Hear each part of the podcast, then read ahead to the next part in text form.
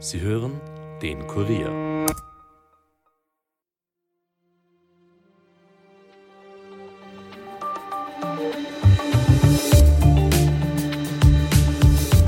Als Dilemma oder als eine der schwierigsten Lohnrunden, die es je gab, wurden die heurigen Herbstlohnrunden im Vorfeld bereits bezeichnet. Wie hört, also alles andere als gute Vorzeichen. Kein Wunder also, dass am heutigen Montag alle Augen gleich noch gespannter auf die Metallerbranche und den Start ihrer Lohnverhandlungen gerichtet waren als sonst. Heute zu Mittag haben die Gewerkschaften ihre Forderungen präsentiert. Sie fordern 11,6 Prozent mehr Lohn und Gehalt. So viel wisst ihr vermutlich bereits. Im heutigen Podcast spreche ich aber mit meinem Kollegen Michael Bachner aus der Kurier Wirtschaftsredaktion darüber, warum die Verhandlungen über die Metaller Kollektivverträge so wichtig für alle anderen Branchen sind. Warum die Lohnrunden heuer so besonders schwierig sind, so viel kann ich verraten, da spielt nämlich auch eine politische Komponente mit und wieder jetzt die Lohnpreisspirale mit hineinspielt. Immerhin heißt es ja oft, höhere Löhne befeuern die Inflation, weil die Unternehmen dann auch Produkte und Dienstleistungen teurer anbieten müssen. Aber wenn alles teurer wird, brauche ich natürlich auch wieder mehr Lohn, um mir alles leisten zu können. Wie soll das also alles ein Ende nehmen? Dazu gleich mehr im Interview. Mein Name ist Caroline Bartosch. Es ist Montag, der 25. September und ich sage Hallo und herzlich willkommen zum Daily Podcast des Kurier. Schön, dass ihr zuhört.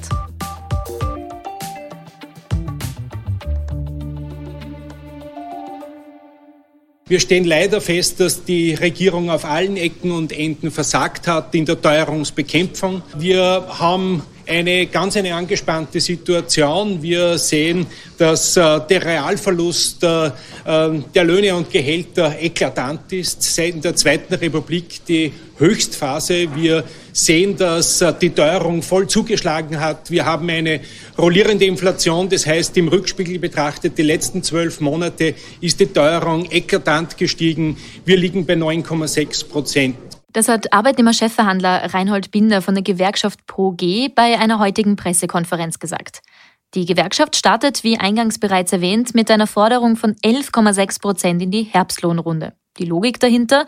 Aus Gewerkschaftssicht muss der Abschluss heuer auf jeden Fall zweistellig ausfallen und über die Inflationsrate hinaus auch einen Anteil am Produktivitätsgewinn enthalten. Außerdem fordert sie aus der Verhandlungslogik heraus immer zu Beginn ein wenig mehr, um sich nach mehreren Runden mit den Arbeitgeberinnen und Arbeitgebern in der Mitte treffen zu können. Die Arbeitgeberinnenseite hat sich über diese Forderung heute leicht erstaunt gezeigt. Sie hatten mit höheren Forderungen der Gewerkschaften gerechnet. Aber wenig überraschend sind ihnen die Forderungen dennoch zu hoch. So oder so ist allen bewusst, das werden hitzige Verhandlungstage heuer. Doch warum ist die Situation in diesem Jahr so besonders angespannt? Und wieso sind jetzt die Metaller Lohnrunden eigentlich für uns alle so wichtig und bekommen deswegen so viel Aufmerksamkeit?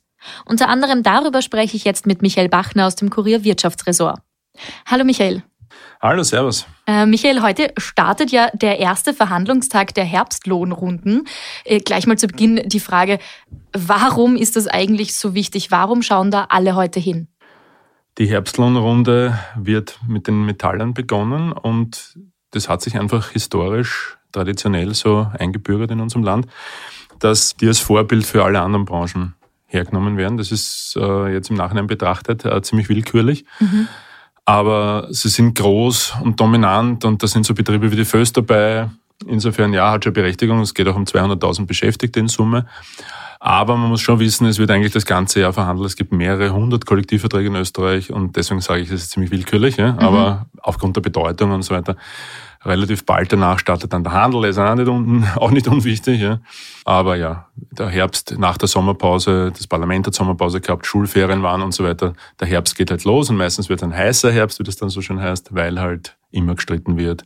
Einmal mehr, einmal weniger, heuer wahrscheinlich mehr. Mhm. Wir kommen auf äh, diesen vorausgesagten Streit gleich ein bisschen genauer zu sprechen. Jetzt hast du schon gesagt, die Metallerlöhne haben irgendwie auch Auswirkungen auf die anderen Branchen. Es wird zwar dann für jede Branche irgendwie selbst verhandelt, aber das heißt, die sagen dann, naja, schaut's, bei den Metallern ist das rausgekommen, dementsprechend steht uns das auch zu, oder wie kann man sich das vorstellen? Als Basis für die anderen Branchen gilt eigentlich äh, wie auch für die Metaller die zurückliegende Inflation der vergangenen zwölf Monate. Aber wenn die Metaller sozusagen eine Unterkante gelegt gesetzt haben, dann ist das schon quasi irgendwie die Ausgangsbasis, weil werden die, die danach verhandeln, kaum so locker drunter abschließen wollen. Es gibt natürlich immer Ausreißerbranchen, die vergangenen Lohnabschlüsse, die nie großartig thematisiert wurden in der Öffentlichkeit, weil es sich um ganz kleine Branchen handelt, aber die waren alle so um die 10 Prozent, zum Beispiel die Fleischer. Ja, die mhm. haben 10 Prozent abgeschlossen ungefähr, knapp drunter. Aber es gab einen Ausreißer, wie zum Beispiel die Paketzusteller, die sind ja besonders arm, weil die sind alle so pseudo-selbstständig beschäftigt und, und verdienen einen Furz. Und die haben dafür 16 Prozent gekriegt, ja, also weit über der Inflationsrate. Aber ja, um zurückzukommen, äh, wenn die Metaller jetzt 10% und ein bisschen was abschließen, weil das ist das Realistische, dann wird der Handel sich nicht großartig davon entfernen und da werden sich die Arbeitnehmer im Handel nicht mit 7, 8% abspeisen lassen. Also das ist quasi die Unterkante, von dem es dann weggeht. Ja. Mhm einziger einschränkende Punkt ist, wie entwickelt sich die Inflationsrate weiter? Weil wenn man immer die letzten zwölf Monate oder die vergangenen zwölf Monate besser gesagt hernimmt, dann ist es ja so, dass vom Herbst 2022 her gesagt die Inflationsrate eigentlich noch ein paar Monate lang gestiegen ist. Deswegen haben die Metaller im letzten Herbst mit 7,5 abgeschlossen und die, die danach gekommen sind, sind dann immer höher geworden, weil auch die Inflationsrate noch gestiegen ist. Das ist eigentlich schlecht für die Metaller, dass sie da quasi als genau, Erste dran sind. Das war in dem Fall sozusagen schlecht. Ja. Mhm. Die hatten eine Inflationsrate von, wenn ich mich richtig erinnere, 6,4 Prozent zugrunde gelegt in Verhandlungen und haben damit 7,5 abgeschlossen. Also ein Prozentpunkt kam noch drauf. Bei den anderen waren es dann schon 7, 8, 9 Prozent Inflation und entsprechend höhere Abschlüsse. Könnte es dann wahrscheinlich auch sein, dass Sie mit diesem Argument in die ähm, heurigen äh, Verhandlungen reingehen? Du hast vorher schon gesagt, das wird eine außergewöhnliche Lohnverhandlung dieses Mal.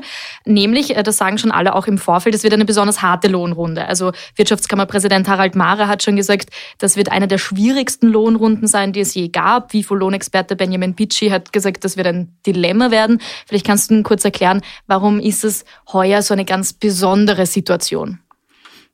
Das Wort, das die Wissenschaftler dafür gerne nehmen, heißt Stagflation. Also wir stagnieren gesamtwirtschaftlich, aber auch der Industrie geht schlecht. Dort sagt man, das ist eigentlich schon fast eine Rezession.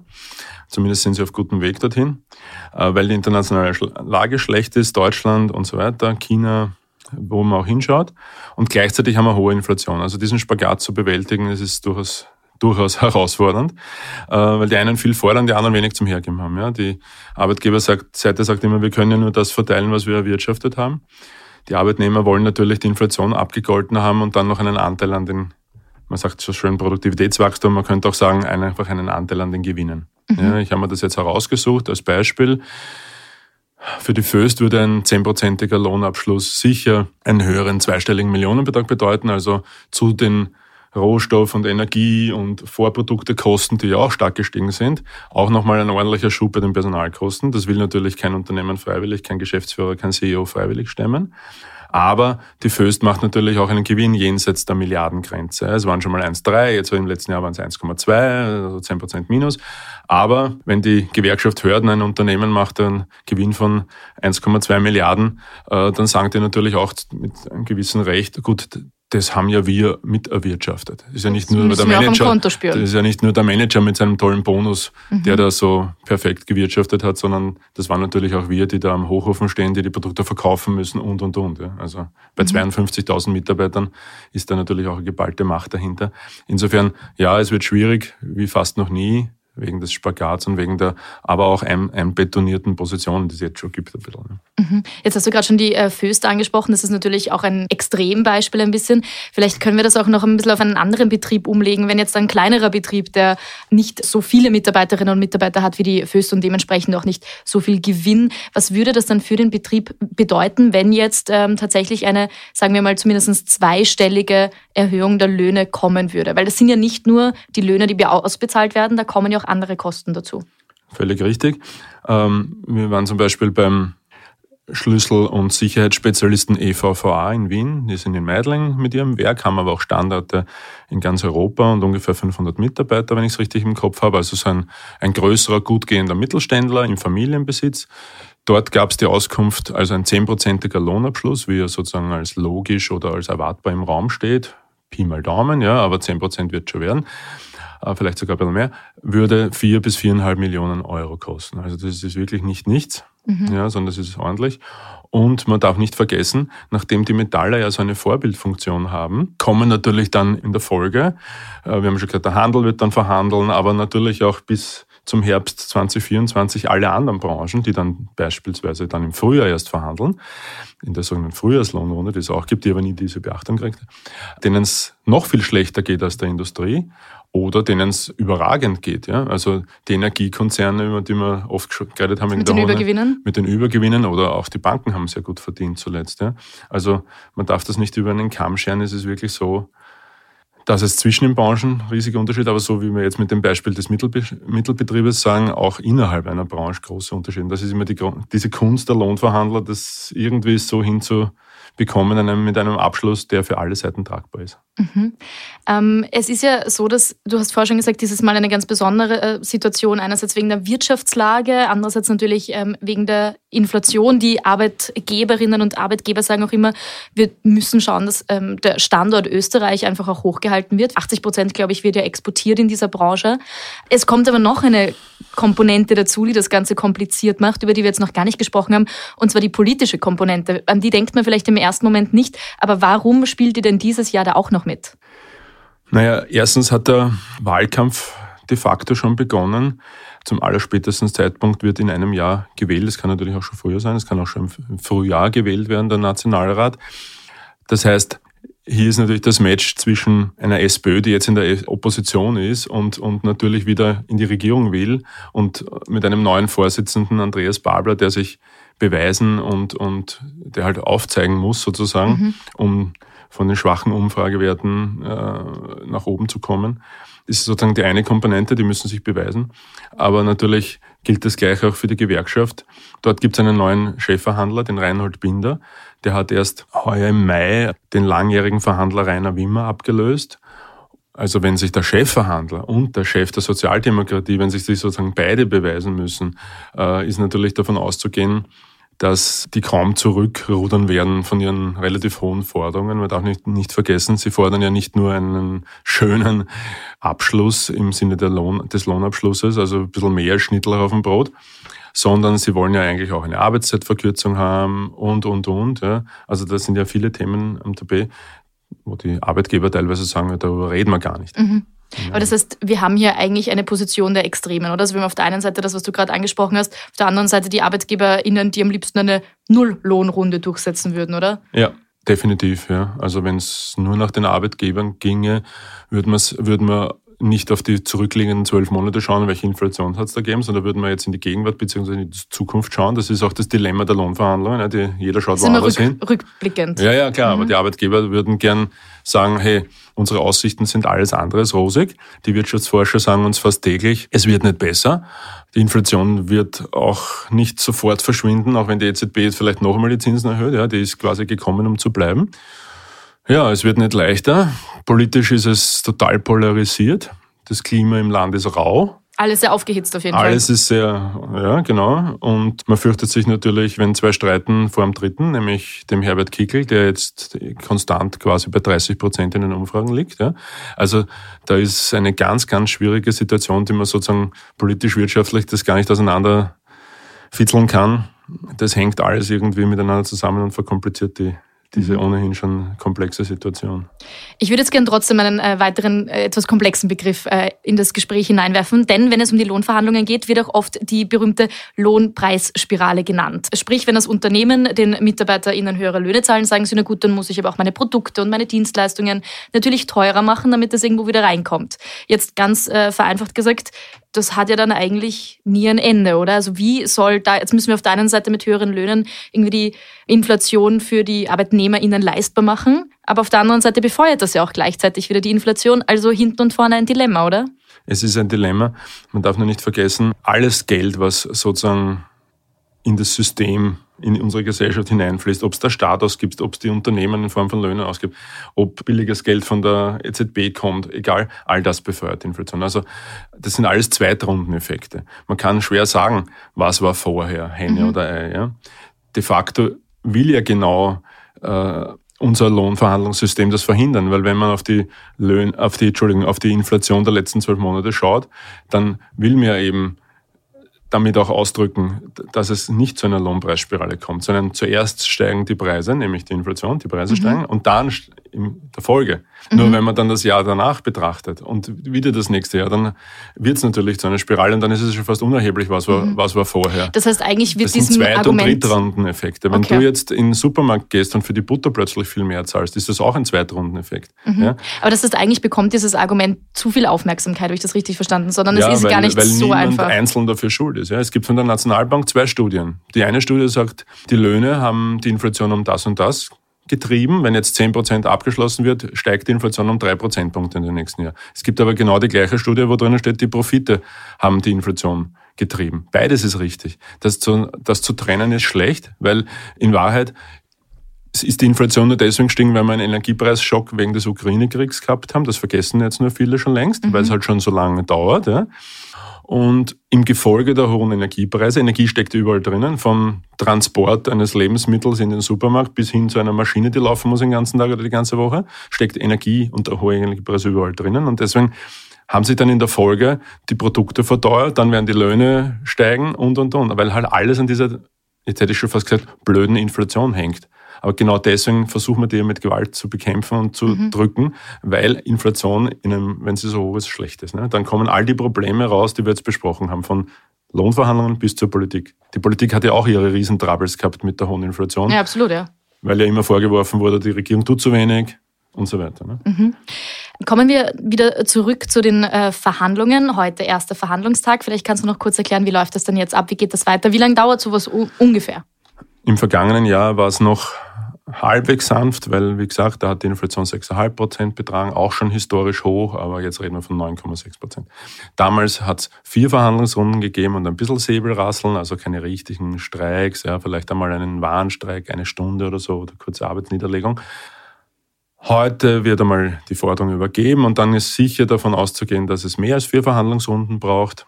Und eigentlich wird auch allgemein damit gerechnet, dass es den einen oder anderen Warnstreik geben wird, ja, weil eben, wie gesagt, das ist alles so einbetoniert schon längst und verbal wird auch schon ziemlich, ziemlich hinkaut aufeinander. Richtig massive Streiks hat es eigentlich in Österreich nie gegeben, außer in ganz, ganz selten. Sind noch nicht so ein Streikland, muss man sagen. Wir sind nicht so ein Streikland und, und mehrere Wochen und so weiter, glaube ich, könnte sich der ÖGB auch nicht so locker leisten, weil die müssen ja dann aus der Streikkasse bezahlt werden, die ÖGB-Mitglieder, die streiken. Das wird also schwierig. Ja, aber auszuschließen ist heuer gar nichts. Mhm. Vielleicht bleiben wir noch ganz kurz bei dem Punkt. Du hast gerade schon gesagt, wenn gestreikt wird, äh, dann muss das aus der Gewerkschaftskasse gezahlt werden. Das könnte man ganz äh, salopp sagen, eigentlich gut für die Unternehmen, oder? Ja, wenn man zynisch ist, kann man das sagen, dass sich die da was ersparen. Aber heutzutage ist ja die, die Wirtschaft nicht an Arbeitszeiten gebunden. Was ich sagen will, ist, die, viele, viele Betriebe laufen ja die ganze Woche 24 Stunden am Tag durch mit Schichtbetrieben und so weiter. Das heißt, wenn da jetzt zwei Wochen alles stillsteht, ist das keine Ersparnissen, sage ich jetzt einmal, noch ohne viel es schlimmer für berechnen zu unseren können. Wirtschaftsstandort. Das ist für die Wirtschaft A, für den Ruf, dass jetzt Österreich auch schon ein Streikland ist, B, für die Produktion, für den Verkauf. Also wenn da alles steht und alle Maschinen steht, ist das ganz schlecht. Das beste Beispiel ist natürlich immer gewesen der Hochofen in Linz. Ja, einen Hochofen kannst du nicht runterfahren. Das heißt, eine Föst, die bestreikt würde, das wäre wirklich ein immenser Schaden. Weil es gibt eben Maschinen, die müssen das ganze Jahr laufen, sonst sind sie, ich meine, nicht kaputt, aber, aber mit einem immensen Aufwand äh, runterzufahren und dann wieder zu starten.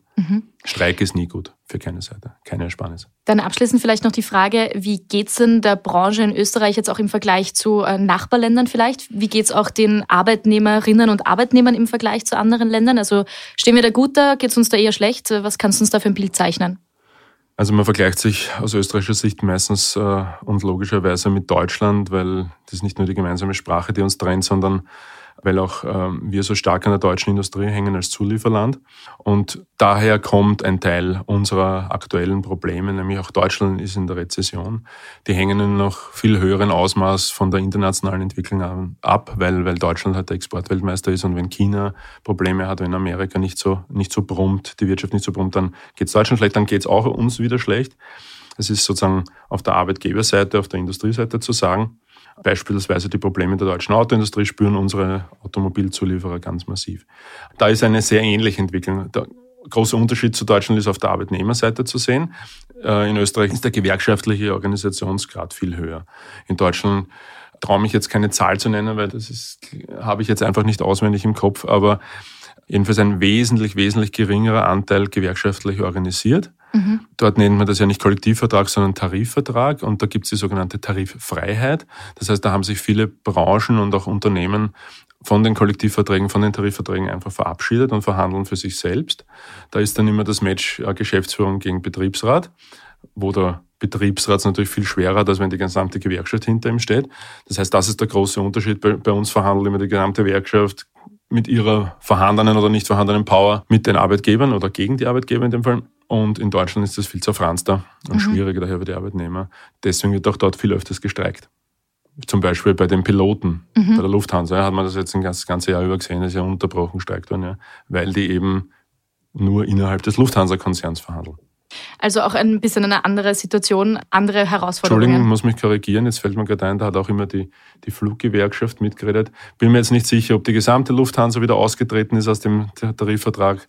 Äh, das möge man mir jetzt nachsehen. Da bin ich jetzt nicht am letzten Stand, äh, wieder genau, ob da die, die Hälfte der Beschäftigten gewerkschaftlich vertreten werden oder alle oder gar keiner. Aber es wird auf jeden Aber Fall anders verhandelt. Es wird auf jeden Fall anders verhandelt, weil das eben, weil die Gewerkschaft dort lang nicht so stark ist und auch wieder unterschiedliche Gewerkschaften für unterschiedliche Branchen hat. Bei uns ist das viel zentralisierter sozusagen im ÖGB. Mhm.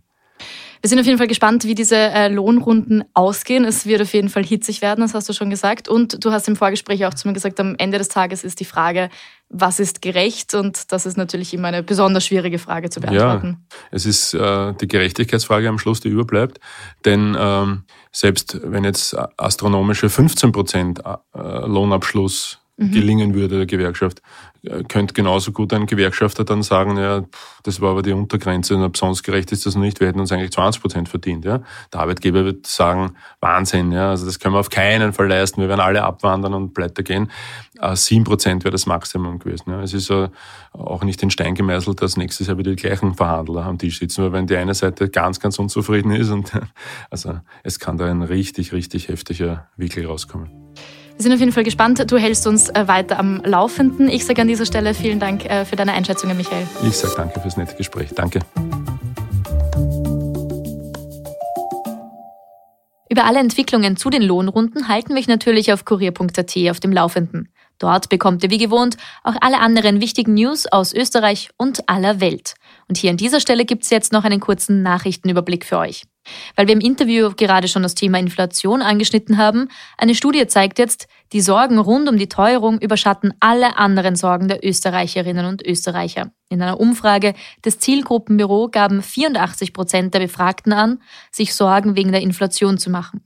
Jeweils 71 Prozent sorgen sich um Nahrungsmittelpreise und Energiepreise, 73 Prozent um Miete bzw. Wohnkosten. Auf Platz 4 reiht sich die Sorge um die steigende Armut in Österreich bei drei Viertel der Befragten ein.